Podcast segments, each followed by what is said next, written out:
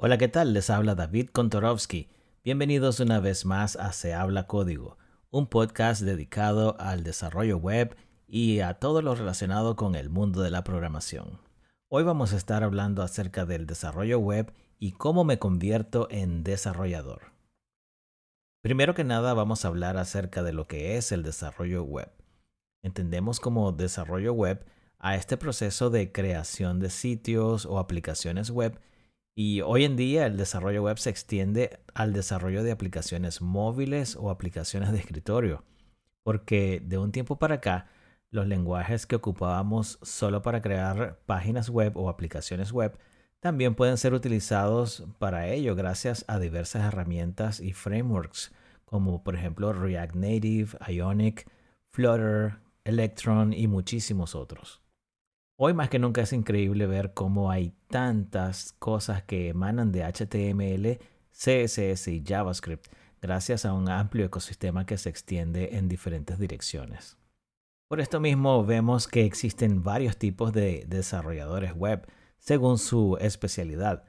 Tenemos front-end, back-end, full stack, especialistas en base de datos y algunos también incluyen a los eh, DevOps. Hablemos de algunos de ellos para saber de manera general qué hace cada quien.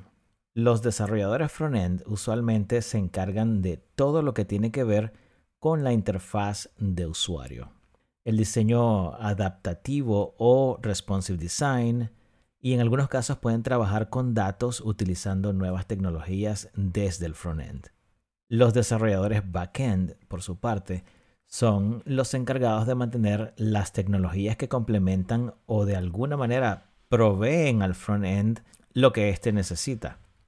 Por ejemplo, crean, actualizan y mantienen APIs, crean nuevos endpoints para estas APIs para suministrar datos al frontend, gestionan bases de datos, escriben scripts de automatización y en algunos casos también se encargan de algunas tareas que tienen que ver con la gestión de los servidores. Hablemos ahora de los full stack developers. Estos son conocedores del front-end y del back-end.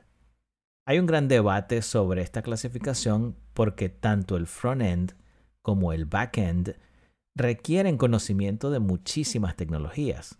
La lista crece y crece y crece y no deja de crecer y de verdad que cada vez se hace más difícil ser experto en ambas áreas. También podemos hablar de una categoría de desarrollo web enfocada a aparatos móviles.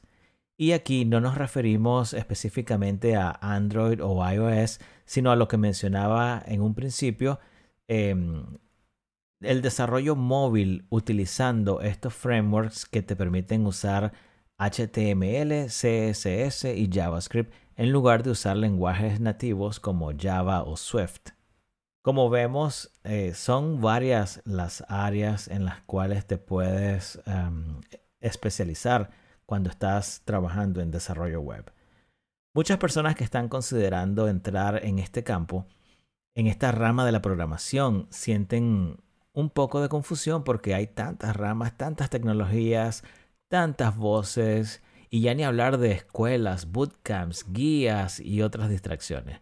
Desde mi humilde punto de vista, yo pienso que lo primero que deben enfocarse es en los fundamentos. Conocer bien el funcionamiento del web, del navegador, HTML, CSS y JavaScript, fundamentos de programación orientada a objetos o programación funcional, MySQL, tal vez otra base de datos que te permita conocer el lenguaje SQL, conocer cómo funciona un servidor y cómo puedo hospedar un sitio o una aplicación web.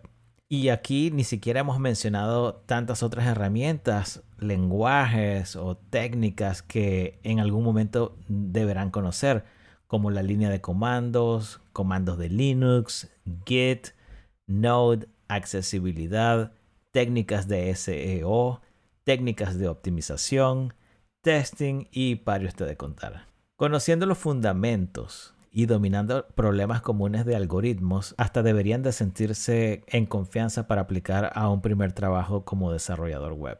Y es imposible saber todo, no pueden esperar saber todo.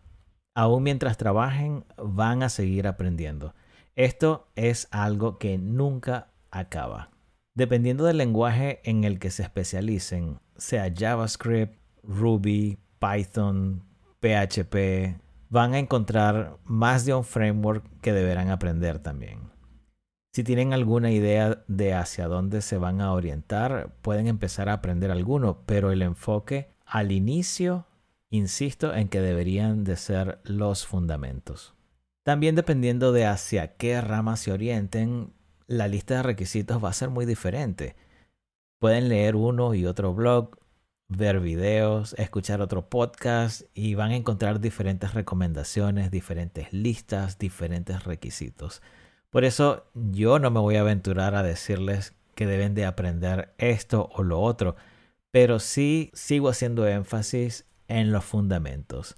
Pienso que para empezar, lo primero que ustedes deben hacer es sentirse que dominan lo que es el HTML, CSS y JavaScript, que dominan el funcionamiento del web, que dominan el lenguaje SQL para bases de datos y por supuesto que conocen más o menos bien lo que es un servidor y lo que es el hospedaje de un sitio o una aplicación.